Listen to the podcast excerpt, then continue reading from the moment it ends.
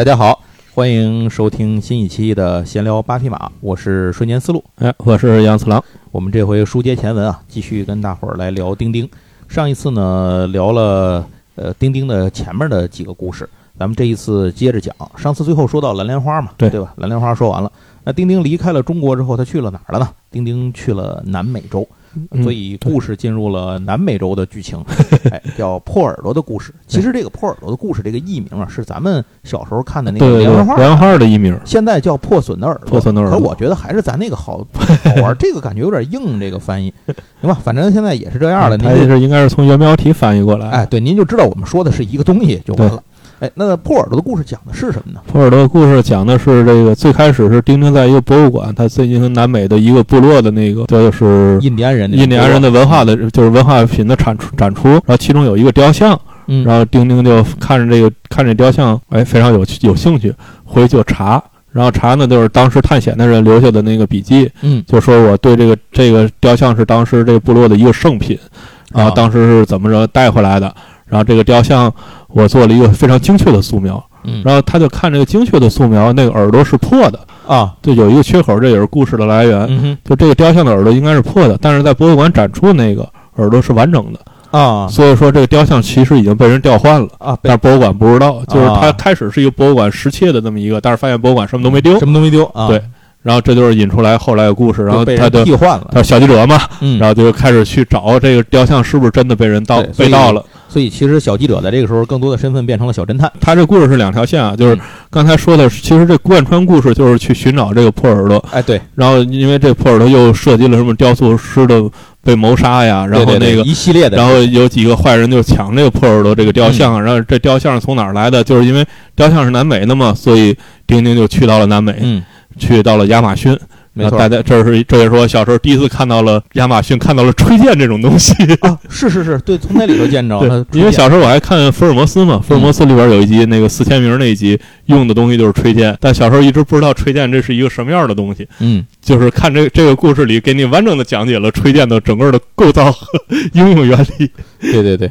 而且这个里头，他就讽刺了很多南美当时这个军阀林立的这种啊对军阀独裁政府的特色。对，就南美的这个军阀统治，在政治学里是专门有单独名词的，特指南美军人独裁政权。对，但是比较贫的一件事儿是，比如说啊，他这个叫做就是故事里出现的这个圣迪奥多罗斯这个军队，这里这军队呢一共有四十九名下士和三千四百八十七位上校。对因为就是他就是讽刺，大家现在其实也能看出来，就是好多那个包括。之前的呃卡扎菲什么都是上校，啊，也会奇怪为什么这帮人都是上校呢？为什么都是上校？对他就是就是在讽刺这件事儿。然后这丁丁在那儿也当了上校，他是这里边引出来一后边也是一个经常出现出现过好几次的一个著名人物，叫阿尔卡扎将军。对，阿尔卡扎，阿尔卡扎在后面还会继续登场。对，阿尔卡扎将军当时是这个南美这小国的独裁独裁者，你想，能到一群上校里能有个将军，对，然后。然后他就任命了丁丁当他的上校副官。嗯，然后那个他，然后他原来那副官就说：“我们这上校已经有很多了，有好几千个上校了。”然后他说：“好啊，那你就去当下士吧。而且这个里面除了他们之外，就是除了这个军阀这一块之外，还有一个就是讽刺了这个呃欧洲和美国的资本在背后的一些黑暗的斗争。”对，就是背后控制这个小国政权的其实是这堆资本家，对，包括他们他们当时里头不是抢那个什么茶博油田嘛？对，为抢石油嘛？然后还有军火商，对对对，还军火贩卖军火、贩卖战争、制造死亡这帮人。就是这些，就是小国的内乱，其实就来源于他们。那里头有一段是那个美洲石油公司把那个英国南美石油公司打败了，然后这打电话给通知我牛逼，我们赢了，我们终于把他们给干死了。现在是这油田是我们的了。就是这些小国的内乱的背后，其实就是这个帝国主义们在争夺这块资源。所以这个里头就是反映的也是时事，说白了也是时事。另外还讲了一些在在这样的情形，军阀林立和在这些个大的呃欧美资本、西方资本的这种夹缝里面生存的当地人是一种多么艰难就是的状况。这一个故事，大家可以既可以看到侦探的线，对然后又可以看到刚才说的亚马逊的这个原始部落的生态这一段的情景，然后又可以看到这个小国和它背后的这堆军火商啊、石油公司啊，包括这个独裁政权啊之间的这这些故事，没错就是非常丰富。而且这里头还介绍了大量的南美文化和南美的这种文物的这些东西。这这个这个我觉得很有意思。就是我第一次次见到那个把那个印第安那种图腾柱，就一堆图腾咚咚咚摞起来，摞成一个柱，我就是在这里就是见着。大家前几天如果呃去年还呃前年的时候有过一个巡回展叫安第斯的文明，嗯，就这个在天津博物馆里也展出过，啊我还去看了。安第斯文明那个嗯最主要的那个展品，那个雕像长得跟普尔勒雕像几乎一模一样。啊，是吗？对啊，对对对，它就是来自于一些实物图片嘛。对，所以就是 你得看到，就是我当时看到那个展览的时候，我说我一定得去看，我要跟普尔洛的雕像合个影，几乎就跟《丁丁历险记》里边的普尔洛雕像是一样的。所以这个故事里头就展现了很多这种东西嘛，并且他也用一些类似于这种幻想的一些个方式给予给予坏人以惩罚的，这个里头也有一些表现和这些东西。行，那这就是关于在南美洲的冒险，哎，破耳朵的故事。破耳朵故事结束之后呢，就从南美又到了这个英吉利海峡的另一边，去了英国了。这就是黑岛，嗯而且在这个里头，是我第一次知道了有男的穿的裙子的服装。对对，苏格兰出现了，对苏格兰的这个男士这个短裙儿，因为丁丁在那里头，他就穿了这么一身穿了一身本地服装。对，一九三七年四月的时候呢，在二十世纪小伙伴上开始连载了黑岛的故事。黑岛其实一开始我也是没太看懂的，因为它涉及的这种东西，当时感觉离咱们比较，就离咱们这些小孩儿比较远。你要是大人可能能看明白。当时在咱看，感觉我唯一最大的印象是里头有只猩猩嘛。对对对，最著名的就是那只猩猩。对，这里头其实说的是丁丁到苏格兰去调查了一个案子，这相当于一个案件吧。当地人传说呀，那个有远处一小岛，这个岛呢，这个好像是上面有怪兽是有对嘛的，去哪儿人都没回来过。都没回来，谁也不能去，还有出事儿。但是他当地其实他的这条线索呢是出现了假钞。对。他是查那个假钞，对。结果丁丁顺藤摸瓜到那个岛上，就发现那个岛的底下就被掏空了，其实已经。那个假钞工厂就在那底下。然后他们养了一只大猩猩，那个 来作为，反正就让猩猩叫唤啊什么的，就是让吓唬人。人。哎，对，一一有那种雾的天气什么的，对就弄这个吓唬人。所以其实呢，他们是为了掩盖自己这个假钞制造集团在这做假钞的这么一个东西。对。这里头还混着这种德国特务，就就是什么这种这种犯罪集团对，还有这种反正就是乱七八糟各种各样的这种人的事情啊，都混在里头。他就发地点是发生在这个英国的这个苏塞克斯郡嘛。这只大猩猩其实最后帮了他们很多啊，的忙，对对对，因为那个猩猩虽然是个，就这里头又表现了一个有意思的地方，就是看起来是一个怪物，看起来是一个可怖，有点像金刚的那种感觉，是吧？对对对，但其实它是一个非常心地善良、柔弱又胆小的一只猩猩，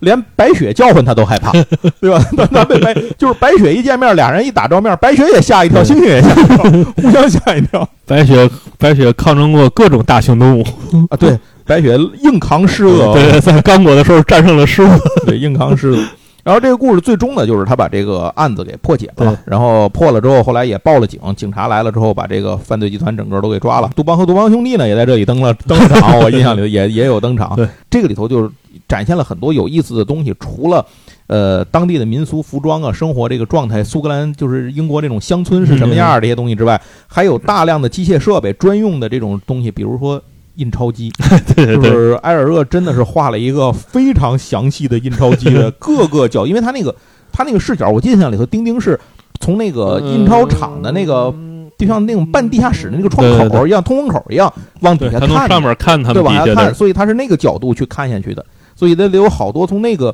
从上往下斜着看的那个角度展示的这个印钞机是什么样的，还有里头出现了很多当时的，比如说这个跨越英吉利海峡用的方式，对。比如飞机、对船、呃海游轮这些东西，都是当时真实在航行和使用的这些型号，它用的全都是这些东西。呃，这里头，嗯，甚至他他好像当时那个黑白版的时候画那个电视，和后来他重置的时候画彩色版的时候，就把那个电视也更新成那 个彩色版那个年代那种小电视，不是立在那儿那种大大柜子了，就也改了。这里头能看到很多当时科技发展的状况，没错，哎，就跟之前他那种原始社会，这个像什么美洲、非洲这种，就就是或者是战乱的，像东亚什么的这种就不太一样。他见到了很多这种科技发展，还有像火车，对对吧？各种各样的火车的这个这些东西，他都在艾尔热的这个这个反应里头。黑岛这个故事很精彩，这这个嗯故事真的很精彩。然后破获了这个事件之后呢，丁丁的下一个故事呢，去这叫做奥托卡王的权杖。对嗯，这事儿讲的其实好像是丁丁捡到一个公文包是吧？然后由这个公文包的一系列线索引导着他去到了布拉格。对，呃，你也去过布拉格，呃，对对，只不过你是去打万智牌的，破案的。哎，呃我去过两回呢，啊，转是很很认真的转了转，虽然两次都在同一个地方转。这里头的背后好，这个故事大概讲的是什么？好像背后也是有这个纳粹的事情。呃，这个背后围绕的就是这个权杖，它是有一个有组织，就为了偷把这权杖偷走，就为了让这国王不能继位。啊当时是说，这国王继位的时候必须得手握这个权杖来表示正统性。它也是一个小国，就好像英王继位必须带着王冠啊，似的。对对对对对对，就约等于是一个那个三个火枪手的故事，啊就是这这这这宝石没了怎么办呢？就是这么一个故事。嗯然后里边其实也是也是掺杂了很复杂的一个探案的元素，嗯就嗯是大家可以当做一个侦探故事来看。主线就是他呃丁丁在这个国家去找这个权杖，对然后顺便破获了这个背后的这个阴谋。然后他到了那个西尔达维亚那个对对对，国家这就国家叫希尔达希尔达维亚是，个是个虚构当虚构的国家欧洲小国，但是它里面呢，其实它的背景就是好像就是什么匈牙利啊，对，其实就是东欧那那一东欧那一片。对对对，因为它的历史背景是这样的，这部作品在创作的时候，一九三八年三月十号的时候呢，的，纳粹德国已经宣布了这个奥地利并入德国成为附属国，然后包括捷克。然后这其实都已经算是他的德国野心扩张、纳粹扩张的一部分了对，所以就以此为背景的情况下，呃，创作了这部作品，警示人们纳粹现在在做什么，其实就是他们在暗中颠覆很多政权，然后让他们变成自己的附庸和这种卫星国吧，相当于这这这样。然后里头为了可能是为了方便行事吧，他就画了一个这个西尔达维亚这样一个虚拟的国家，方便于创作东西。嗯。但是就是说，虽然这是一个虚拟国家，但里边可以看出来，它背景创作的非常精细。他甚至创造了这个国家的历史，还专门画了画了一幅那个西米画。对，他是为了为了模仿就是那种欧洲那种老的那种绘画风格，然后他画了一个这种细密画制作的这种呃一个战役的一一幅画，但是你一看就是丁丁风格的对，然后。你不是他他在里边是看这个国家介绍册，然后这个国把这个国家整个背景设定哦，太都牛逼设定了一遍，太牛逼了，对对对，而且这个里头他等于是模仿了一个十五世纪的当时那场对对对战争嘛，那那那个包括这个国家现代人的穿着，然后这个民族的来源什么。特产是矿泉水儿，然后就是所有的细 所有的细节都已经都做的事无巨细的一个 setting。对，而且这个里头呢出现了一个后来也是一直登场的一个人物，就是这个叫做边卡卡斯塔菲尔，对对，米兰的夜莺，米兰的夜莺。这个您听名儿可能不知道他是谁，但米兰的夜莺证明了一件事儿，就是他是一个嗯这个歌唱家，著名女高音。巨壮啊，那女的，我巨壮的一歌唱家，就是她一唱起来之后，周围就玻璃都能噼啪烂碎。约等于机器猫里大胖的歌手 对，但是好像当地人这他每次演出的时候，大家都狂爱听哈。啊，对，他非常有，他世界著名的歌唱家，他去哪儿那是举国欢腾，全国就是远接高迎这样只只。有丁丁和他的小伙伴们忍受不了的歌声这。他妈什么玩意儿？他每次说白雪之哆嗦唱的，就是他这里边就是非常搞笑的，就是他在那车上唱，然后你看那兔子和狗都在那跑。这里头你看他写到，他做了一个专门的设定嘛，就是说这个希尔达菲亚这个地方是个什么样？它是一个东欧的小国，有两个大两条大河谷组成，就是弗拉蒂尔河河谷和它的支流莫尔多斯河河谷，两个河在它的首都叫做克洛交汇。这个克洛呢有十二万人口，哎，河谷两岸是林木葱郁，平原广阔，河谷四周雪峰围绕。希尔达维亚平原盛产小麦，也是肥沃的天然牧场，地下矿藏众多，蕴藏丰富，有很多含有硫化物的温泉喷出，主要在温泉区，就是在这个首都。然后呢，这个地方呢，它呃，西尔达维亚的整个的人口大概是六十四万，全国的主要出口产品是小麦和矿泉水，对以及呃木材、马匹和小提琴手。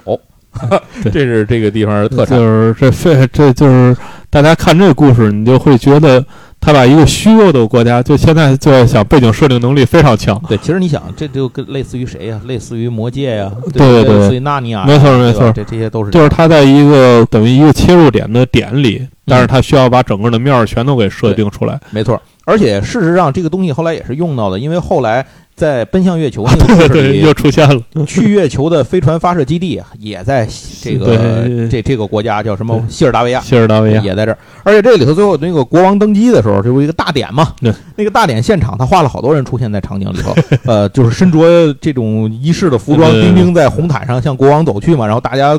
嘉宾站在两边，嗯。这里面包括埃尔厄自己，有埃尔厄当时有埃尔厄前妻，对吧？他啊的第一任妻对对第一，任妻子。然后还有他弟弟，然后还有那个刚才说那个谁，那个雅克布，啊，然后还有这个其他的他的几个朋友，包括那个什么《钉钉周刊》的主编啊，什么乱七八糟都在这儿站着，这里都是他们自己人。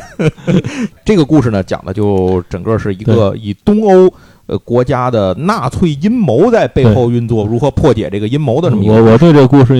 嗯，呃，小时候印象很深的主要原因是，它是呃连环画都上下两册嘛，嗯，我的下集给丢了。我小时候曾经很长一段时间不知道结果。不知道这个故事后边说的，就小时候最早看过一遍，啊自从书丢了，我再反复看的时候就不知道了然后接下来下一个故事是叫做金螃蟹贩毒集团。啊，这也是非常有名的一这个故事。螃蟹贩毒集团这个故事里呢，第一是他创造了一个后来一直跟丁丁 主要是亲和的船长出场了哎，，这么一个角色，这个就是阿道克船长。事实上，很多人啊，可能我觉得啊，包括我在内，嗯觉得阿道克在某些情况下他的代表性更胜丁丁。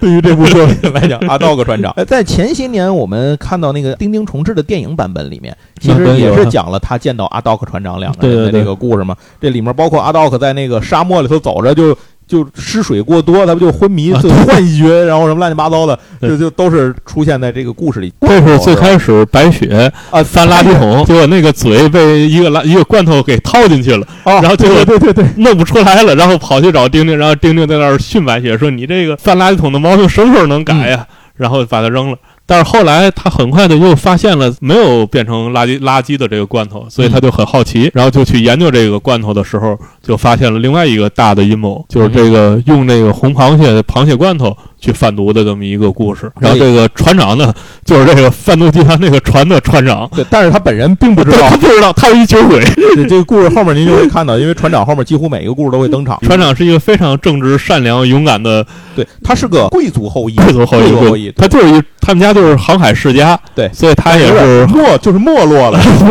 他其实也是大商船的船长啊就是他这商船其实挺大的他们家他们家房子也挺大，啊，对 不不对，他们家族的房子已经不是他，对，已经不是他的了。就是反正是呃就是遇到他的时候，他是这艘商船的船长，但是因为呢，这个商船的大副是那个贩毒集团的分子，嗯，所以就实际上已经夺取了这个商船的控制权。其实这个有一个事儿可以说一下，就是呃，《金螃蟹贩毒集团》这部作品啊，其实并不应该排在这个顺序上出版。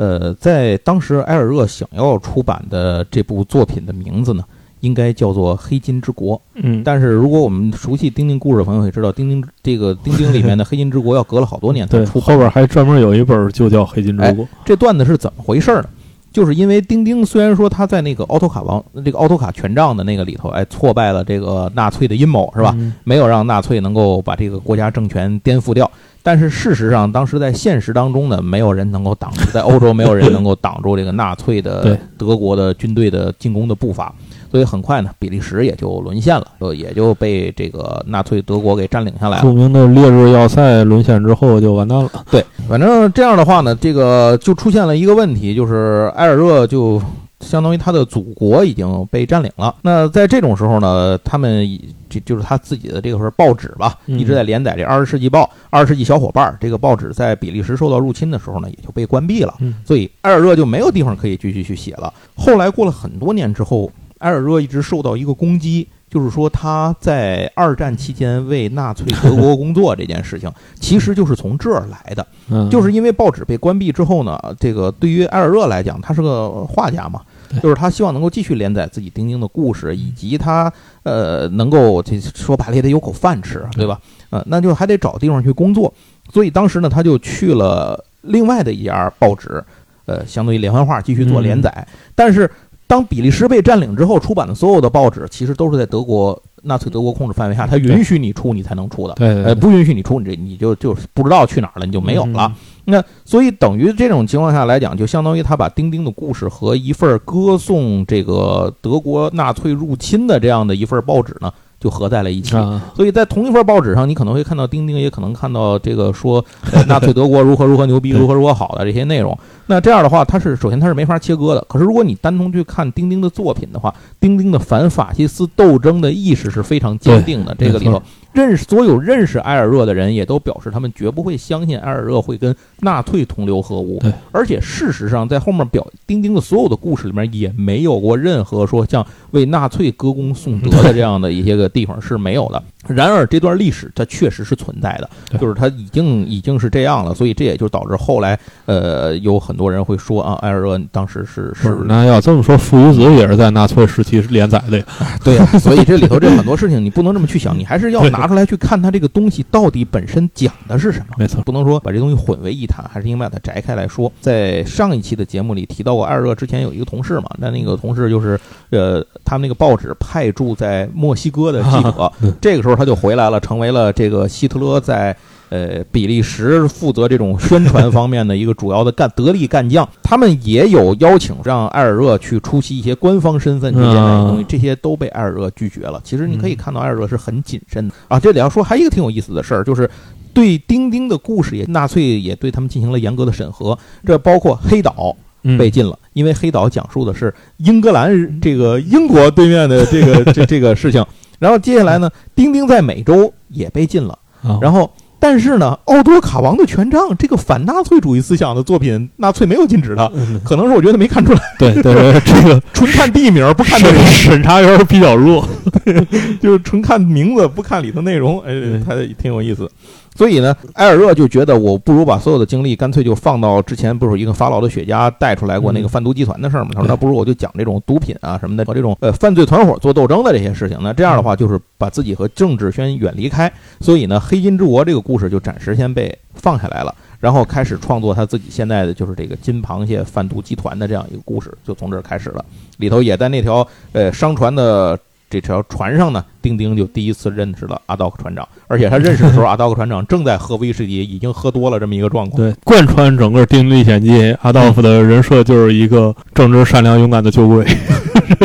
对对对。然后这个故事其实最终的最终结局是什么？就是破获了破获了这个贩毒集团，呃，把这贩毒集团就是这个事情给解决了，是吧？呃，对。但是阿兰跑了，嗯，就是后边还会出现这个这个反面角色，哎。另外，在这个里头呢，阿道克船长啊，展现了自己牛逼的一面，就是阿道克式的谩骂。这个阿道克谩骂呢，这个事儿并不是一个贬义词啊。你像我说，就是他他那个就是阿道夫、阿道克都行，阿道克是新的翻译，阿道夫是原来的翻译。那阿道克船长呢，在这个故事里，因为他的酒瓶子让人打碎了，就是他手里的威士忌被人打碎了，然后其实他们遇上埋伏了。然后那个两边沙丘后面都是枪手，然后他一枪本来都怂了，大伙儿都他妈不知道该怎么办了，结果阿道突然那个啤那个酒瓶子让人打碎了，然后阿道就爆肿了，突然就怒了，然后开始漫天谩骂这帮人，就就反正就是。呃，这怎么说呢？就是关于阿道克的谩骂这个事情很难讲，是因为后来有人专门写了一本书来研究阿道克谩骂的内容，到底都骂了一些什么东西，能够进行分类整理。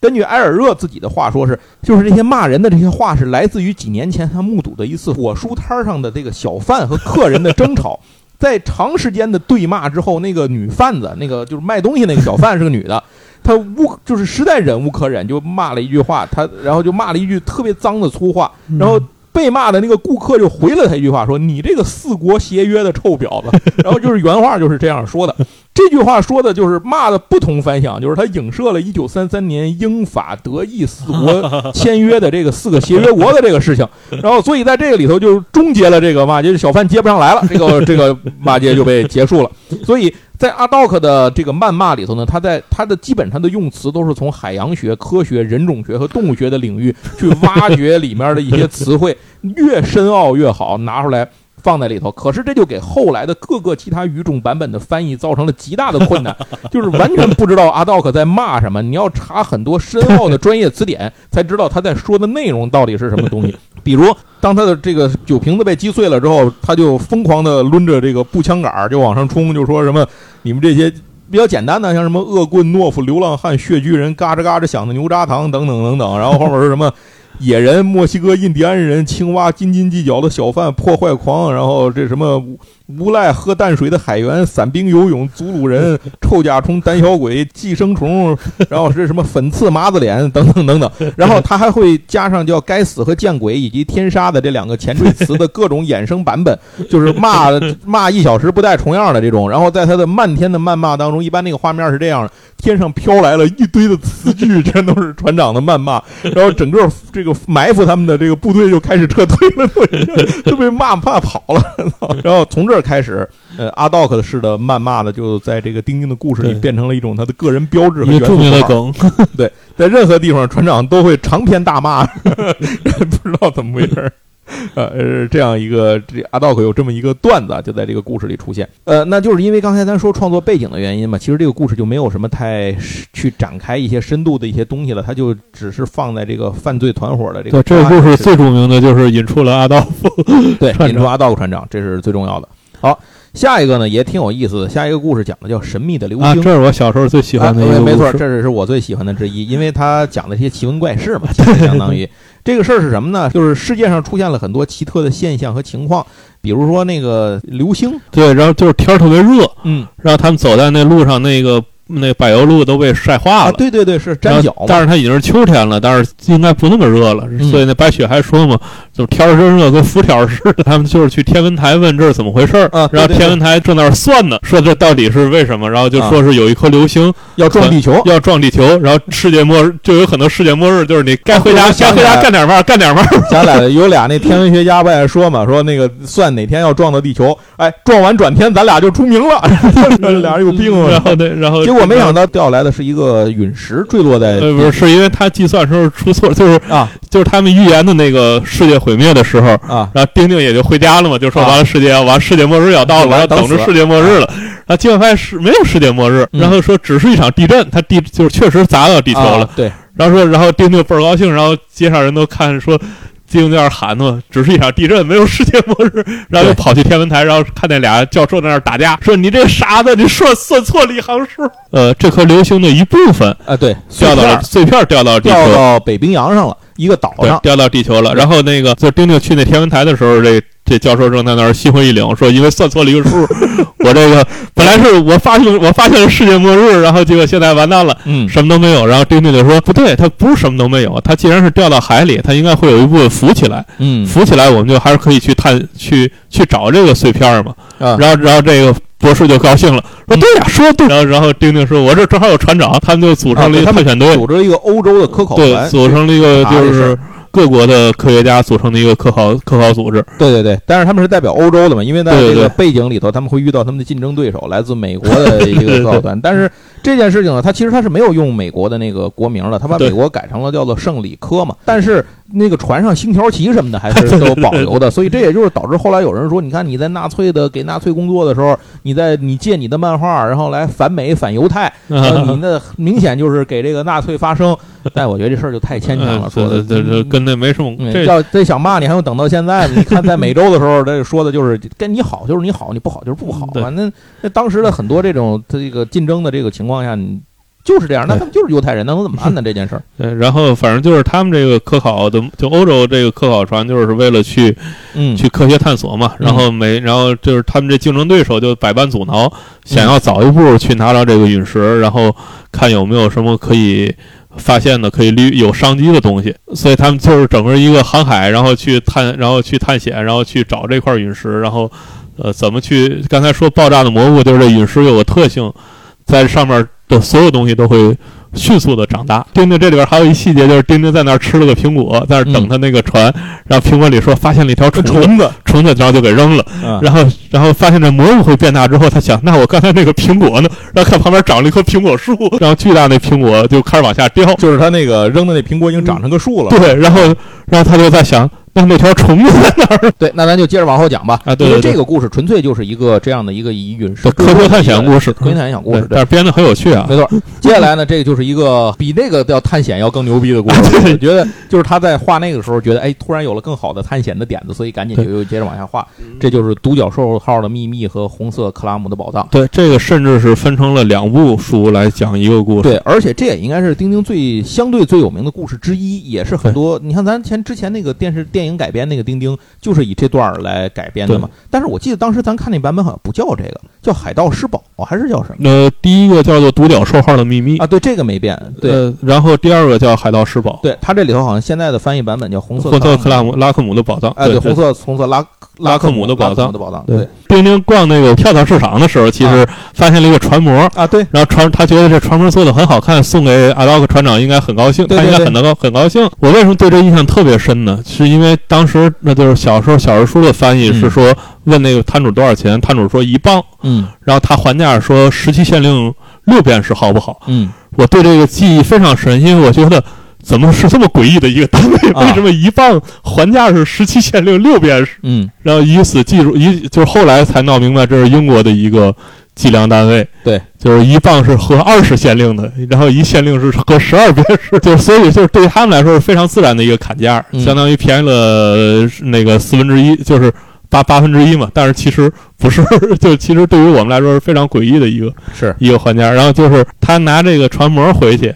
然后那个白雪在那儿玩的时候，把船模还给碰掉、碰倒了，给碰倒碰倒了，桅杆桅杆给断了，断了之后他又修复这桅杆。然后，然后他买这船模的时候，在他刚付完、刚付付钱的时候，嗯，就两个人来抢。对，一个人说我是这个船模收藏家，对，我我要买船模，我给你加钱，我来晚一步。对，然后另外一个也说我非要买这个。然后他这船模拿回家之后嘛。这个收藏家又来找他说：“那个，我给你个名片你如果什么时候想卖了，你是不是给我？”然后定定说：“我这肯定不卖，我这要送给朋友的。”然后就回去，白雪碰倒了之后呢，他就出去说找个办法修这桅杆嘛。然后等他回来再回来的时候，这船模没了。对，然后他就想说：“那肯定是这个收藏家啊，趁我不在又给偷走，然后去拿着这名片去找这收藏家，然后发现收藏家家里果然有这船模啊。”然后就说那个，你倒解释解释这船模为什么在这儿。然后收藏家说，我收藏船模很长时间了。然后丁丁说，那咱看看我那船模，因为桅杆坏过嘛，我修了。就看，哎，这桅杆没坏。然后船模船模那收藏家说，这就是为什么我非要买，就是我从来没见过那么精细的船模，有两个一模一样的啊，所以我一定想买你那个。然后就是你如果找着了再给我之类的，就是你这么开篇的一个故事。对。然后最后他们就发现这船模其实有三个，然后另外一个是在一对古董商人手里，就是他后来另外一个想买那船模人是受雇于这。古董商人的对，是他偷走这个船模，然后古董商人找这个船模的目的是因为他们买了一个那个大宅子的下边地下室里边有好多的古董收藏嘛，他放放他们古董储藏室，然后他们就发现这个船模是指引过去的一个宝藏的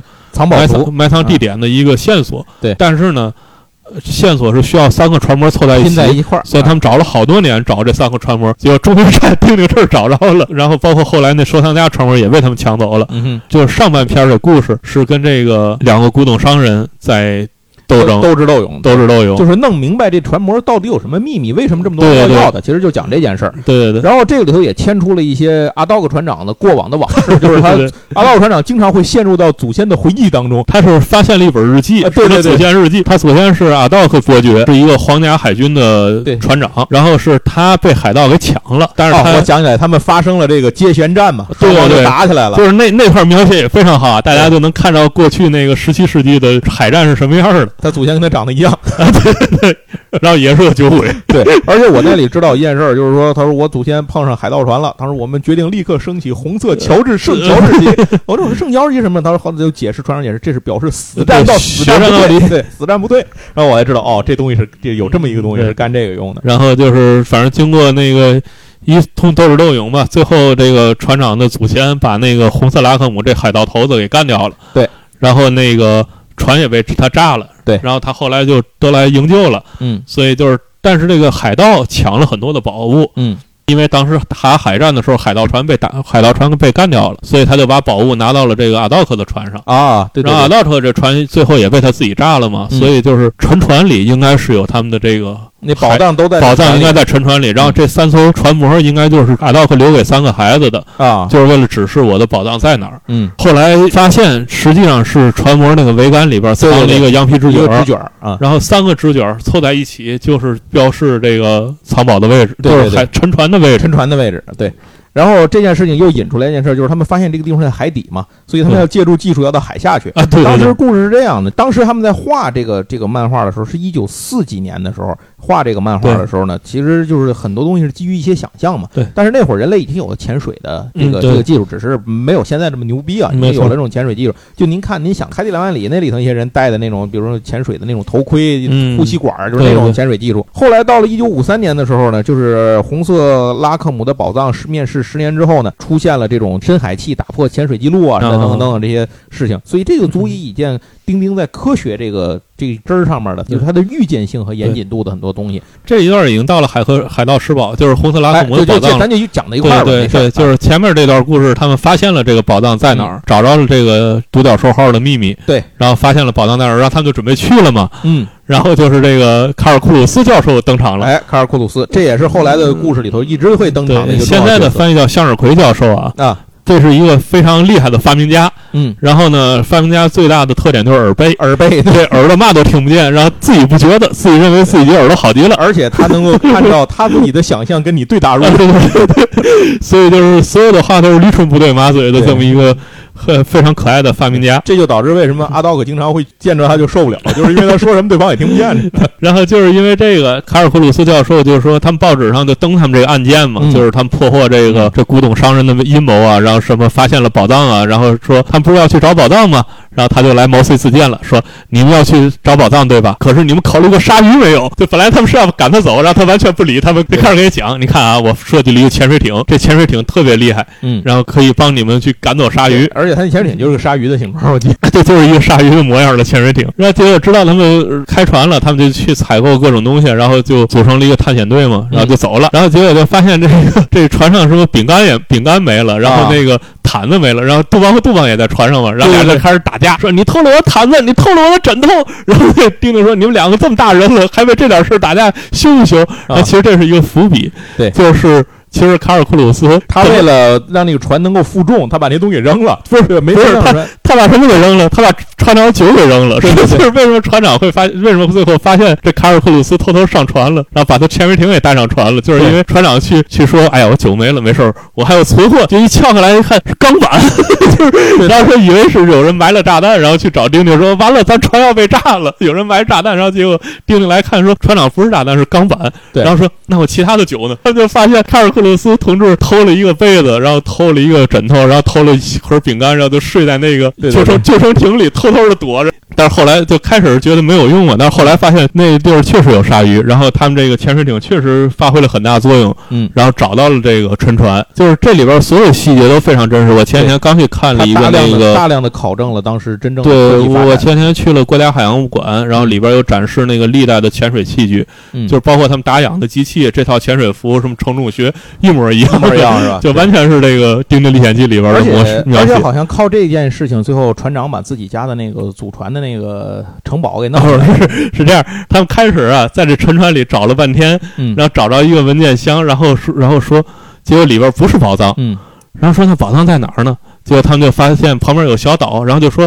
船沉了，他肯定带着宝藏，他在岛上等着救援嘛，对。他肯定得带着宝藏啊，啊，所以他一定在岛上，然后他们就跑去岛上挖，嗯。挖了半天也没挖着，然后就什么都没有就回来了。嗯。回来了之后呢，就是看见这个广告说他那马林斯派克大厅，就是啊他们家祖传那房子，对那不原来古董商的房子吗？对然后那古董商不被被逮了就没收了吗？啊，然后说正在拍卖，拍卖然后丁丁就说：“那个，你得把这买下来，这是你们家祖宗的房子，这一定得买下来。”然后船长说：“可是我没钱呀。”然后就这时候卡尔库鲁斯教授又来了，说：“那个，我看见广告了，你得买下来。”啊，然后那个阿道克说：“好啊，可是我没钱呀。”那卡尔普鲁斯教授说：“不用担心，钱我有，因为我发明了潜水艇，所以政府给了我一大笔奖金，因为你们才能让我的潜水艇真正的让人知道确实有用，相当于实验了嘛。对验证了我的潜水艇的功能，所以就是政府才奖给我钱，所以我掏钱帮你们把这房子买了。后来就是他们都住在里边了，这个船长的家就是这个马林斯派尔大厅一个非常大的城堡给买下来了，在那里边他们忽然发现了，就其实那宝藏被他带回来了，他没有道理，他这船沉的时候带着宝藏，然后就被解救之后，他还把宝藏埋在岛上，这不有病吗？对肯定带回国了呀。然后结果就发现，其实宝藏就在他们眼眼皮子底下。他们好像底下有个密室是个什么东西？呃，三个羊皮卷里边的提示叫雄鹰十字架，嗯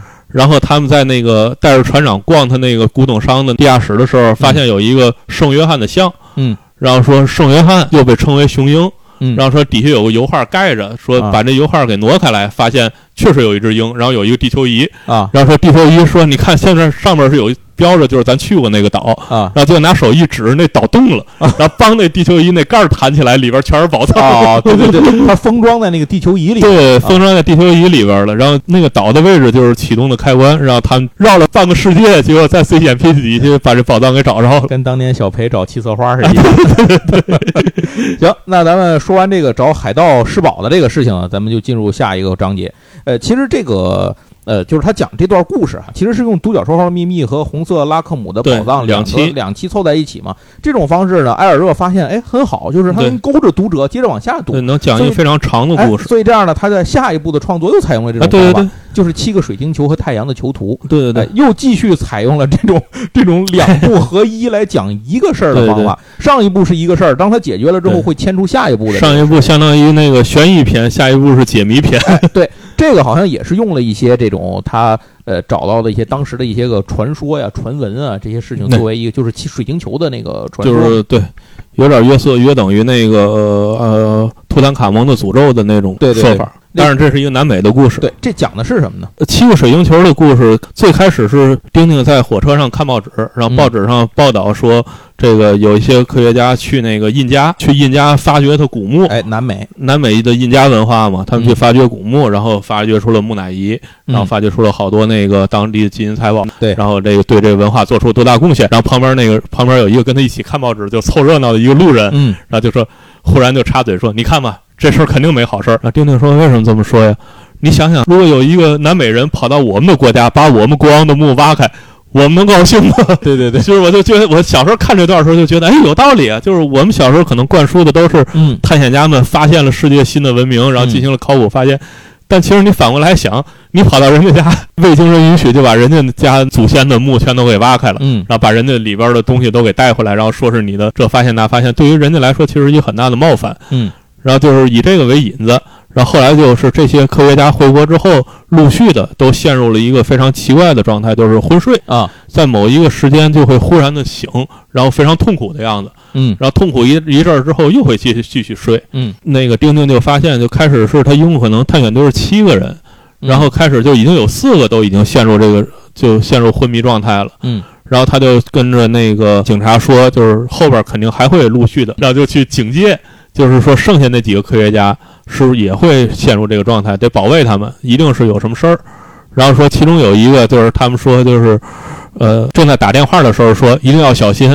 尤其是小心窗户。然后那人正在说哦小心窗户，砰一听窗户碎的声音，啊然后那科学家就已经又陷入昏睡了。啊然后他们就发现现场可能有那个小的碎的玻璃，嗯因为有一个人也是打了一辆出租车就来找他们的路上，嗯出门时候还好的叫车嘛，上车了，到的时候已经在后座就陷入昏睡了。嗯然后那个就问那个司机说有什么异常，司机说没有，我就开车过来。哦，我在某个路口停了一下红灯，嗯。然后好像听见了有点玻璃碎的声音，嗯。然后我也没在意，绿灯了我就走了。可能就那时候，然后他们就发现那地上有小的碎碎的玻璃片所以他们就觉得这个玻璃片儿可能是一个球体，就是它科学科学复原嘛，啊就说这是一个球体上嗯。出来的，然后就是说有可能这球体里有这个催眠的物质，啊，让这科学家们陷入昏迷，所以这才是水晶球嘛。到了他那个最后一个科学家那儿，然后就是里边还有就有那个木乃伊，嗯。那木乃伊就是外号叫什么？盗取天火的人，就是一个古老的印加王族的木乃伊，然后还从天上掉下来一个夜里下雨打闪电，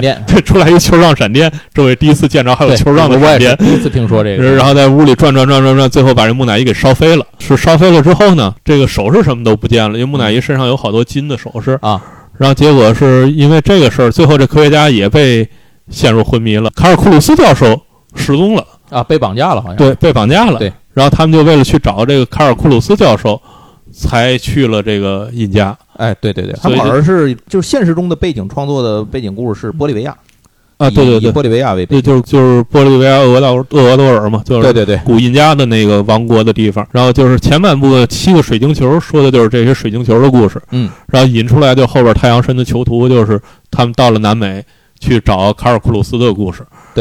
然后整个这就是这就不细说了，这是一个整个的一个冒险故事，就说一下这个地方导致的一个背景。在创作这段故事的时候，他遇到了一个问题，就是二战结束了嘛。嗯，对，然后二战结束了，因为之前他选择在一份纳粹的报纸上去连载嗯画这些东西，导致呢，呃，当结束了之后，欧洲各个国家开始了对这个德国占领时期的一些清算嘛，这些事儿。呃，比利时也是同样。呃，埃尔热呢，当时就受到了牵连，就是说他当时在这个纳粹报纸上 你去画这些东西，你是不是为纳粹歌功颂德去宣传？以至于呢，当时首先就是埃尔热的连载故事被停止了，嗯这是首先第一件事儿。然后第二件事儿呢，是当时有一份叫做《祖国》的一份日报。是一份和抵抗组织办的这么一个日报，发表了一篇连环画。这个连环画用它就是完全模拟的埃尔热的绘画风格。嗯这部作品叫做《丁丁和白雪在纳粹国度的历险嗯》。在连环画开头的时候，就以丁丁啊、阿道克船长啊，然后还有这个白雪等人的这个口吻来说啊，说我们终于解放了，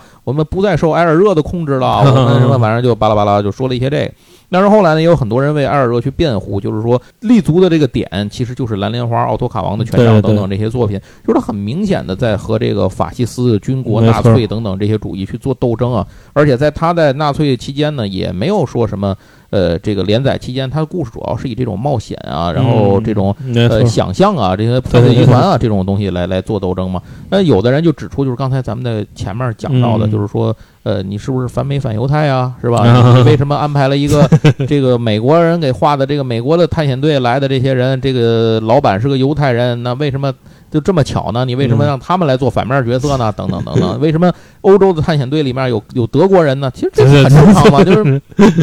但是这时候就已经说不清楚了。对，所以埃尔热经历了他人生当中的非常低谷的一段时间啊。嗯后来，当然这后来他又恢复起来了，又继续在创作，这就是后话了。呃，总之这个在水晶球和这个南美的冒险的这个过程里面呢，就背景上还发生了这样的一些事情。但是当嗯这件事情结束之后，当他埃尔热走出这段事儿，真正开始又重新开始创作的时候，呃，埃尔热又拿起了他之前想要去画的那个东西，就是一直没有画的那个，就是黑金之国，呃，刚刚才说那也是一个长篇啊，像啊，对，那个很长啊。对，那后边还后边太阳神的囚徒也是非常好的描绘了印加文化，对，您您可以回来看看，包括他里面的一定要看所有的东西都有实物出处，就非常嗯非常细致的描绘了印加王权的没落的最后的印加王权是什么样的。因为《黑金之国》这个故事，其实我在小时候刚看的时候是没有看懂的啊。然后这个杜邦、杜邦啊什么都出现了，他们是在中东，这个故事发生在中东 沙漠地区。其实黑金啊，大伙儿也明白，其实就是石油嘛，对就是围绕着石油的争夺和利益来展开的各种各样的阴谋和这个事件。其实就是现在看这个背景非常有前瞻性，说的就是当时世界各国强权们在这个阿拉伯争夺石油的故事。而且这个里头比较有意思的地方是，这杜邦兄弟又出现了。然后我记得他们在沙漠里开吉普车，然后开着开着呢，俩人就是一开始他们也没补给什么的都不够，然后说我们怎么办？说没有没有地方能够出去。突然发现前面有车辙，说我们跟着这个前面那辆车开。嗯，对，哎，开着开着，前面看见一个油箱，说太好了，我们捡到了汽油。他说看到了那个前面有个油箱，就说：“哎呀，这不知道是哪个倒霉哪个倒霉鬼掉的，傻逼这反正不属于他们了，归我们了。我得看看我们的拴好没有。一看，哎，我们的也掉了。对对对。那结果说再转一圈，说那，哎，我以为这块没什么人呢，看来我们这儿很热闹了。丁丁他们路过也看见这个车辙了。说就是丁丁发现这车，丁丁当时在里边那个是好像是马跑了，好像骆驼跑了。骆驼跑了，啊然后就快遇难遇难了，然后发嗯。现哎这有车太好了。啊！然后就发，然后就开始看，说车都是一辆车，这肯定是车在绕圈。然后这件事情就是这个具体的内容，咱们就不太细说了，因为《黑金之国》的东西其实非常的，呃，又回到了他去讲那些非常深奥的东西的这么一个地方，因为毕竟这个是他在纳粹侵占比利时之前，呃，在那个阴云密布的情况下，他去想到的一些东西，所以它里头必有更多深奥的东西嗯，然后在这个里头呢又得以了体现。嗯，总之这样的话，丁丁的冒险故事其实才又回到了真正的那种具有深度的，或者说想要说更多东西的这个钉钉的时代里。然后这里边这里边也引出了一个著名的那个酋长嗯和他那个捣蛋鬼儿。子，儿子，对对对对对，那个卡卡利斯酋长嘛，对卡利斯酋长，卡就这个酋利斯酋。长，其实人还挺那个卡利斯酋长是个好人，而且很 nice 的一个人，而且是个坚决反对这个英美这这个石油公司想侵占他利益利，但是这个石油公司后来就支持了他的对手，对另外一个酋长，然后俩人开始打仗。对真正牛逼的是他儿子，啊，对他那儿子儿子是一啊就是一个标准熊孩子嘛，啊，对对对，天，但是熊的有点离了谱，又没了天了，已经呃，就 大家想吧，这酋长在过去相当于皇上，嗯。而且又是一种土皇上的感觉，就是这这孩子就无法无天的。嗯行，那这事儿咱就不太细说了，因为这个时间的关系。接下来要讲的一个就是我在上期节目里说我去看的那个纪录片讲又是一个哎上下集的重头戏。这个也非常重的一个重头戏，叫《奔向月球和月球探险》啊。这个是在比人类真正登上月球，阿姆斯特朗登上月球要早了将近二十年，就十多、十多年的时间。呃，故事里头想象的呢，就是艾尔热让丁丁和他的朋友们一行人呢，通过火箭登上了月球。为了画这部故事，他用了很多年的时间来搜集和整理相关的资料，尤其是他他几乎自己去阅览了所有当时在欧洲能够找到的关于宇宙航行有关的书籍，并且拜访了其中重要的这个科学家，就是上门拜访。然后他拜访的时候是这样，他把他理解中的那个火箭让人做成一个模型这张照片在网上特别有名。他做了一个模，型，他拿着这个模型去找那个那个科学家，说：“您看我这哪儿行哪儿不行，有什么问题，应该有什么？”然后在这样的基础下进行了大量的设定工作。一开始的想法是让这个火箭是在美国发射升空，嗯，后来呢，他把这个东西还是挪回了呃欧洲，并且放在了之前那个西尔达维亚西尔达维亚这个国家虚拟的国家里头，然后在这儿发射。呃，乘员我记得是那个丁丁、白雪和船长就不说了嘛，还有卡尔库鲁斯教授、卡尔库鲁斯教授杜邦和杜杜邦。杜邦杜邦也不是不是预定的船，对，另外还有两个人，那两个人其实都有些问题，这个就后面再说了。对嗯，奔向月球就是从最后讲到那个飞船发射了嘛，对然后到月球探险的时候呢，就是他们降落在了月球上。在纪录片里头讲了，埃尔热设想的那个登陆地点，距离最后真正的人类这个阿姆斯特朗的那个嗯飞船登陆点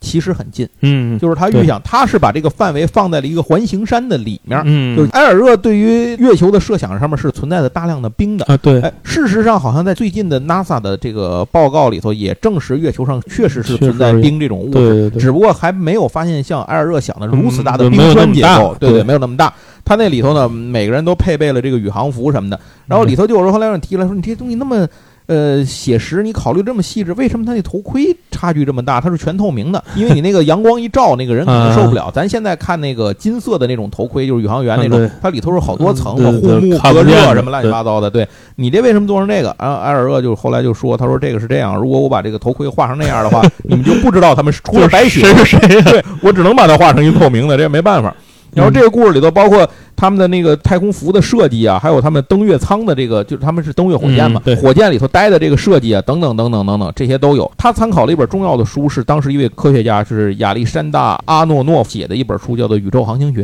哦，呃，然后他就是以这这本书为基础，他就是专门去拜访了这个这个科学家，说你看我这个有大家在这个故事里就看出卡尔库鲁斯教授多么厉害了。就是卡尔库鲁斯一手掌管了这个登月计划，从造火箭一直到登月，全都是卡尔库鲁斯首席科学家。而且这里头还讲到了很多有趣的事儿，比如失重。嗯那么在失重状态下，那个船长当时是这样，他在那本书里头掏空了，偷着带两瓶威士忌上去，然后正倒到倒出来想喝，因为失重那个变成一球了变成一球了，漂亮就一直追那个酒球。然后这里头，然后还有他们登月的时候，让我印象特别深刻的就是他们那个登月坦克，啊！他们带了一个坦克上去，就不是那种坦克车啊，就是使用坦克履带的一个一个探险坦克。也这个东西当时给我印象特别深，我非常喜欢那个玩意儿。这个故事主要的矛盾点是另外一个国家想要夺取他们这个登月计划。对，最派的一直想间谍，对，开始是偷他们那个飞船，嗯就是他们的实验船、实验飞船实际上就被夺取了。嗯然后丁丁就是之前因为发现可能是有有人在想暗中呃偷他们这些科技科研成果，所以还安装了自爆装置。然后最后的就第一步奔向月球，最后就是那个自爆了嘛，嗯因为那个船已经不受控制了，嗯，然后就给炸毁了。然后那卡尔库鲁斯教授还在那儿非常懊恼的开始揪头发，然后结果揪揪揪了船长的胡子。丁丁说：“别放弃，就是证明你的所有的理论都是对的。对咱可以造新造真的飞船了。嗯所以呃月球探险就开始他们造了真的飞船，然后就开始，然后这里边还有非常好玩的，就是船长其实非常不想上去，弄个大铁疙瘩，就是我我都不敢相信。中间还有一段是那个卡尔库鲁斯给失忆了，啊，然后他们想了好多办法，为了让他恢复记忆，因为整个计划都在他脑子里。对对如，果他失忆了，计划就完蛋了。嗯，然后就是船长最后是骂了卡尔库鲁斯一顿，然后就卡尔库鲁斯忽然就什么都想起来，然后船长所以在登月的时候还说：“我真不敢相信是我唤起了这个倒霉孩子的记忆。这里头能看到大量的艾尔热对于月球地表的一些个构建和”对对对设想，，其实现在跟咱们的这个真实的这个发现来讲，就其实是很相似度几乎一样相似度非常高。只是冰川这个东西啊，对对确实是是没有，目前还没有发现。反正这故事也非常有趣啊，大家一定要去看。然后这个事儿完了之后呢，继续还是以卡尔库鲁斯教授为核心的啊，对，就是卡尔库鲁斯案件，又是卡尔库。鲁斯案件，这个故事开始，船长那儿刷牙，开始脸变成裂的了，然后之后说：“我的脸怎么了？” 然后后来发现不是脸的问题，是那镜子给碎了。然后那镜子整个就咔嚓都碎了，然后他拿那个酒喝威士忌，让那酒杯杯也碎了。结果他们就觉得到底是怎么回事？就发现那个卡尔库鲁斯在他们那个庄园的旁边有一个小的实验室嘛做，实验的，对。对，其实是卡尔库鲁斯在做实验。这个东西其实就是后来在冷战时期也经常被提及一种，就是声波武器。对，它其实是凯尔霍罗斯发明了一个可以用于声波武器的密东西，它其实它就是玩儿啊，它就是纯粹是做这个东。西就是在，其实这个东西好像真的是存在呃真的存在个真的存在一个叫做抛物线超声波发射器，就是这个东西。然后在这个故事里，大家也能看到这个超声波发射器长什么样，它就是嗯参照历史上那个得到那个照片来画的，所以几乎一模一样，就是个大喇叭一样的一个一个东西对，，哎，就是这么个玩意儿。然后这件事最终结局是怎么回事儿啊？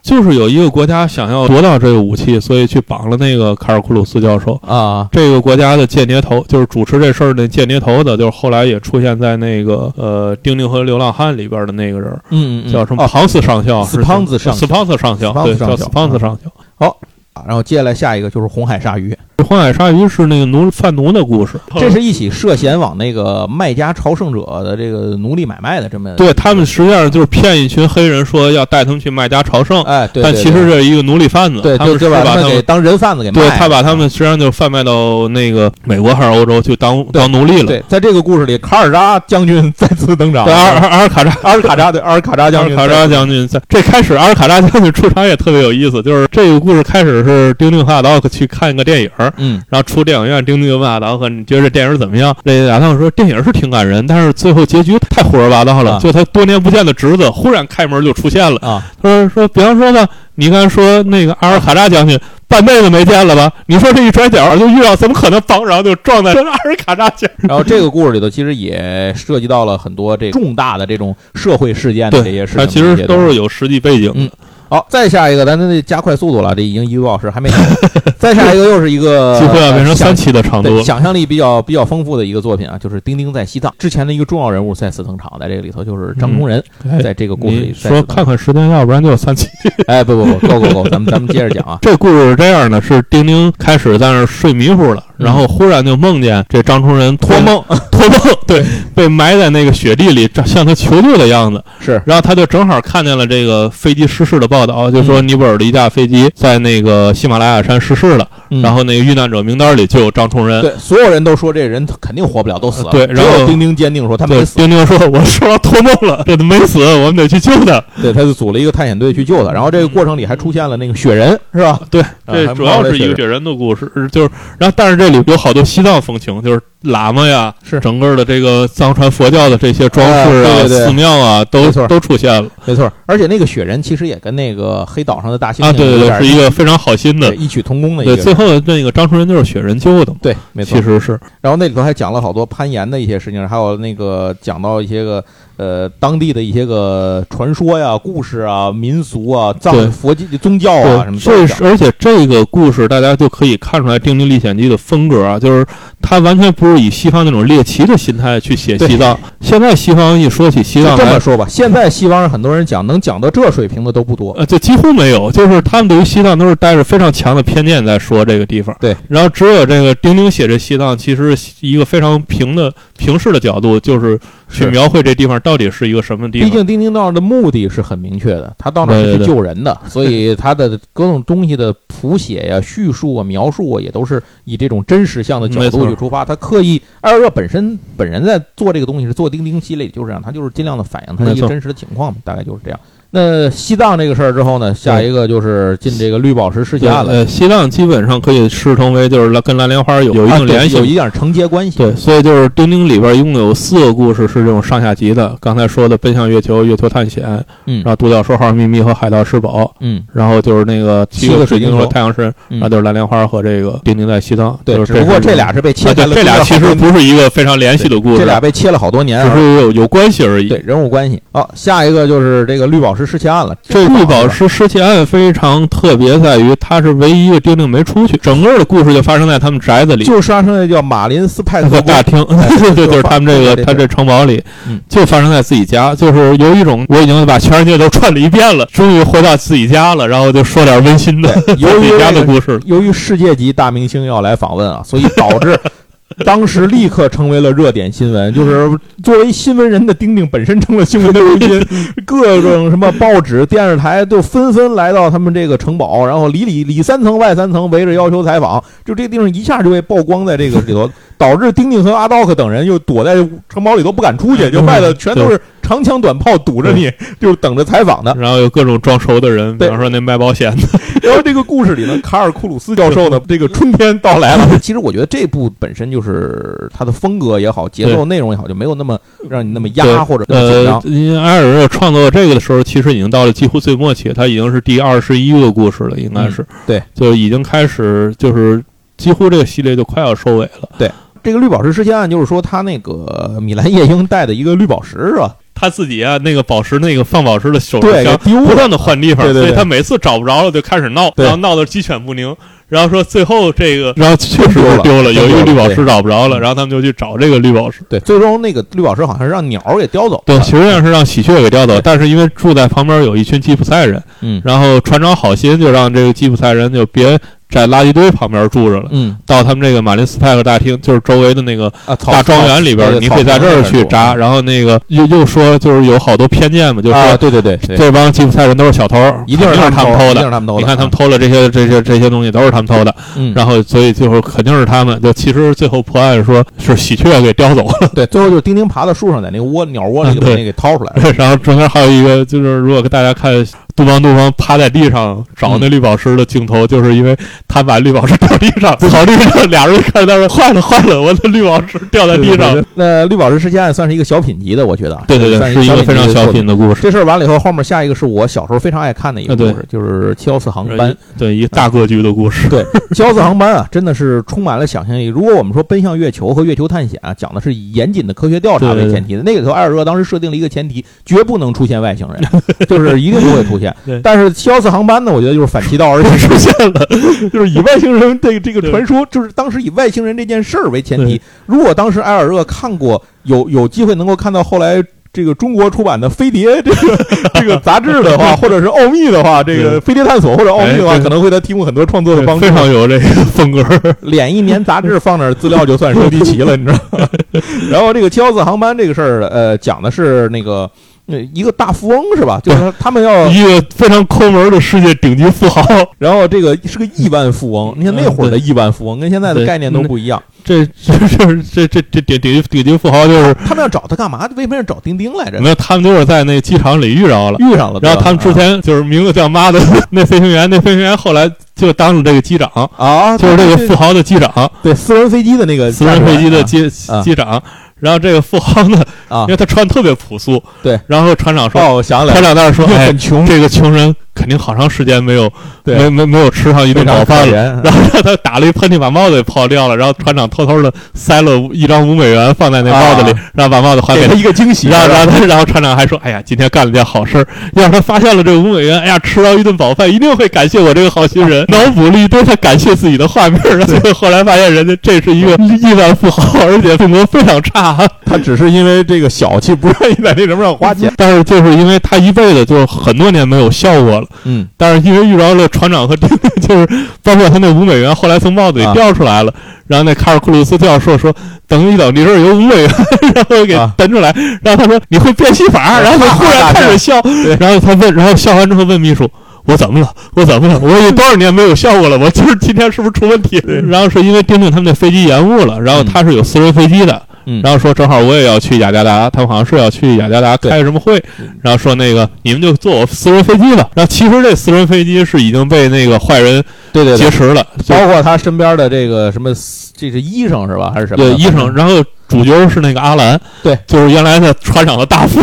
啊，对对对对，那坏那坏蛋实际上是背后的一个最大的坏蛋，叫拉斯泰波波罗斯。对，而且那个那个医生本身好像还是纳粹原来的原来的呃军军医是什么玩意儿的，呃，对，都是有那条线，就是他们嗯对，都就是这个之前的一些事情。这个故事就是所有的在钉钉里边出现大坏蛋，基本上还活着的都凑齐了。对，因为他背后的幕后主使就是拉斯泰波波罗斯，就是也是一个世界富豪。原来对在红海鲨鱼啊，那什么金螃蟹集团的，就那些里边的幕后主使，其实都是他。然后是他带着阿兰，然后那个买通了那个富豪的秘书，这几个人组成了一个犯罪团伙，要劫持这富豪，找他要钱。然后结果说。那个这医生是是发明了自白剂，就是打了我这针，我就只会说实话。对。然后结果是这富豪什么实话都说，就是不说他那个密码是多少。记得就是被打了针就开始讲自己干过什么坏事，对对对，这帮人最后听的都已经不行了，那个坏事还没讲完呢，我操，还在那说，我当时就从从三岁开始给你讲，我三岁就不是好人，然后然后因为那个针就扎了这拉斯泰波罗，就扎这坏蛋一针。啊。然后这坏蛋也开始说，我也我是天生坏人，哦，对，那俩人开始对啊，你肯定不如我坏。然后这富豪说 你这还叫坏？你听听我的故事吧。然后后来他们飞机失事了嘛，就得坠到那个海上了，掉在那应该是太平洋附近吧，就是大洋洲那边。他们是把他们弄到这一弄到这个太太平洋这岛上，对。然后弄了个简易机场嘛，然后说这机场也拆了，嗯。飞机都推里边，就是嗯问出来这个密码之后，就准备把他们全干掉，啊。然后他还雇了一群当地人，啊，对对对，然后土说是著当地太平洋土著，呃，对对，不不是土著，是那游击队，哎呀啊，是民族主义分子，说是他们这帮人骗这帮人是为了国家的解放进行斗争，这些人都是坏人，就是说完事儿之后把这帮人也都弄艘船，啊然后把他们炸死，然后就这秘密被这丁丁他们听见了，然后就告诉这些人，然后阿兰回去拿那个炸药的时候，啊。就这帮人知道这这阿兰他们骗他们，就把他阿兰打了个半死。最后就跑了，跑到那个雨林是什么的那个树林子里呃，他是跑到了一个地下，就是那个封面那个外长得很像外星人就是的一个，其实是当地的，就是这个太平洋岛国，就是这种大洋洲附近的这种神秘，就是算这种原始文化遗迹的遗迹，对对对，到那里头，然后到那里头之后，他们在无意当中就在那个地下，他们就在地下溶洞里头修的这么一这么一个对一个遗迹。走着走着，就发现旁边有一个大雕像嘛，我印象里那个雕像那个眼睛一出，对，他们是杵了这眼睛，结果发现了一条密道给进去，了。就进去了。然后这个里头就是整个就是开始在里头就讲这个故事吧，开始在里头。然后这里还真的是出现了外星人，啊，对，因为最后把他们救走的是外星人，对然后最后给这些人救走之后呢，然后还给他们洗了脑，把他们所有事儿都都忘了，然后让他们飞碟把他们带到这个这个海上头，然后给嗯他们一个救生筏，让所有人都爬下去，然后催了眠，飞碟就走了。对对对，是有一个跟他们在一块儿的一个人，是个是他们路上碰上个外星人，是怎么回事？那个人不是他们这不就进了那个遗迹了吗？啊然后就遇到了一个那个科学家，然后他最早接收到了外星人的信号，然后跟啊外星人变成了朋友，哦帮外星人保守这个秘密。但是说被你们发现了这个秘密，说不行。但是外边那帮坏人不能让他们有好。然后是因为那帮坏人最后是拿了，就阿兰被打了半死，拿了炸药嘛，啊就把这遗迹，因为他们不知道推那眼睛能进去，炸开了，他们把这口给炸开，结果引发那火山爆发了。爆发，对。所以他们就必须得跑嘛，然后就是把他们放到不同的那个就，是他们进去的时候，因为那个机关落下来的时候，把那个帽子压在底下。啊，对对对，对所以后来这帮人来的时候，发现那儿压了一个帽子，知道这儿肯认为是能进去。定肯定能进，对对对对可是又找不到怎么进去，就给对。对炸了啊！对，然后然后才火山爆发，然后那人呼唤这个外星人来把他们都给救走了。对对对，呃，这个故事呢，就是这么一个 感觉很有趣的一个胡打乱锤一样的一个故事，但是很好玩，很好看。啊。很有趣儿，尤其最开始那整个那一段描写那个绿色的百亿万富翁的时候，对而且他画的那个火山爆发的那个场面，其实就是以那个埃特纳火山爆发哦。和这个呃叫几劳亚火山爆发的那个照片为真实的情景去去画的这么一个东西。那这个完事儿之后呢，又该进入到，其实就是进入到最后对，其实是最后一个故事丁。丁和流浪汉。呃，对嗯，呃，现在可能叫丛林丛林战士，哦，是吗？对，这就是原来的翻译叫《丁丁与流浪汉》，对，他是故事回到了这叫做圣迪奥多罗斯，就是对，将军。阿尔卡扎将军出场了，将军他们家。啊，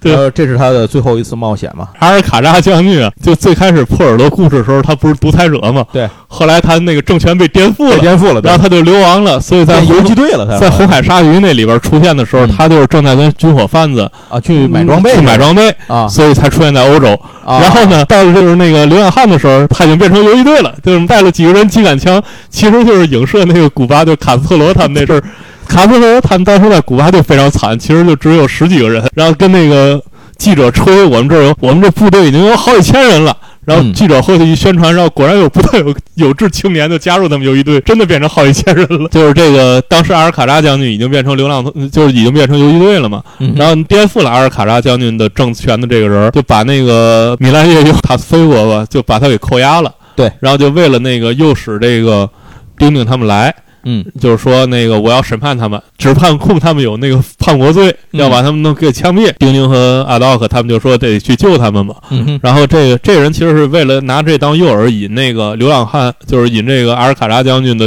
游击队出动，也知道他们是朋友，所以想把他们引出来，然后把他们一网打尽。啊，其实是这个原因，所以他们又跑到这倒霉国家去了。又是继续回到了南美这个这个事情。对，然后这故事就是他们他们帮助阿尔卡扎将军夺权的故事。对，所以这个里头其实也通过这件事儿刻画了一个就是这种呃当时的西方的资本主义的这种垄断巨头啊，这些资本和资金在背后如何去干预这些南美这样的第三世界国家发展的他们这背后就是一个是什么联合水果公司，这是著名的，这是历史上真实存在过存在的这个公司是。嗯就是这个公司实际上就是一个代表了这个帝国主义在那儿在南美进行掠夺啊，然后在背后操纵政权的这么一家很大的像东印度公司当年干的事儿，巨型的跨国企业。但是在这个这应该实际上是最后一个故事了，就是在这里，嗯大家也可以看到这阿尔热整个的思想，其实因为岁数也岁数也比较大了，就是嗯他会有一个沉淀，他就知道这个丁丁已经不再是改变世界的那个人了。对。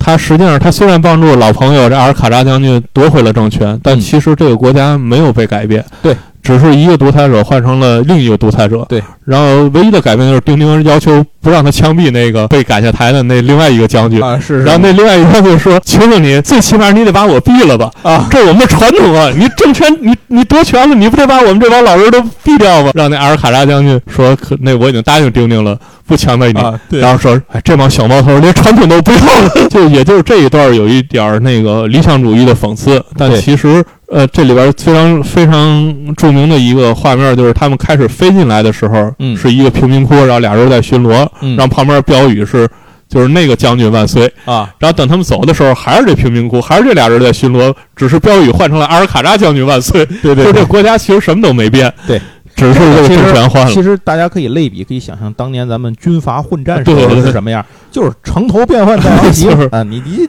老百姓家里头备好几个旗儿，你对是打哪个旗儿吧？就是就是在就是在这故事里，大家可以带辫子是不带辫子，就是这个嘛，对？也可以体会到，就是虽然丁丁仍然是一个理想主义者，但是已经一已就是埃尔热已经认识到，我作为一个勇敢的个体，其实无法改变这个世界。对对对，是的。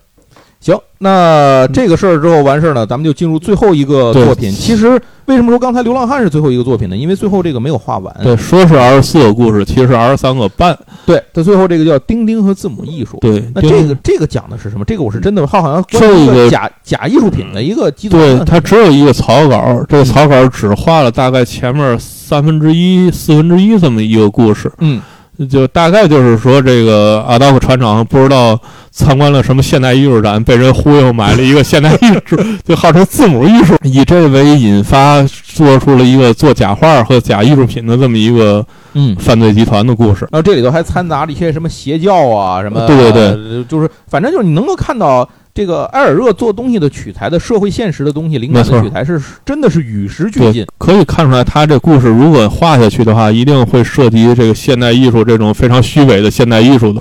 和这个非常虚伪的这些现代宗教，肯定会涉及这些遗。憾的是呢，最终因为身体的原因这个作品没能画完。而且根据埃尔热本人的意愿，就是在他去世之后呢，不要再由别人继续来接着对画了。所以没有丁丁画画到哪儿就到哪儿了。没错，所以这本书现在可以买到啊，就是在那个二十二本的之外，还可以单独买到这本《丁丁与字母艺术这本都是是线稿。对，这本是完全的就把当时的草稿翻译过来。总之啊，这个咱们讲到这儿为止啊，用了两期的时间，把这个呃永远的丁丁和丁丁大概的这些故事呢，都给大家捋了一遍，走马观花，只能说是走马观花讲了一遍。因为里头任何一部故事拿出来都足够作为一期的内容，对早知道咱们做一个二十多期的内容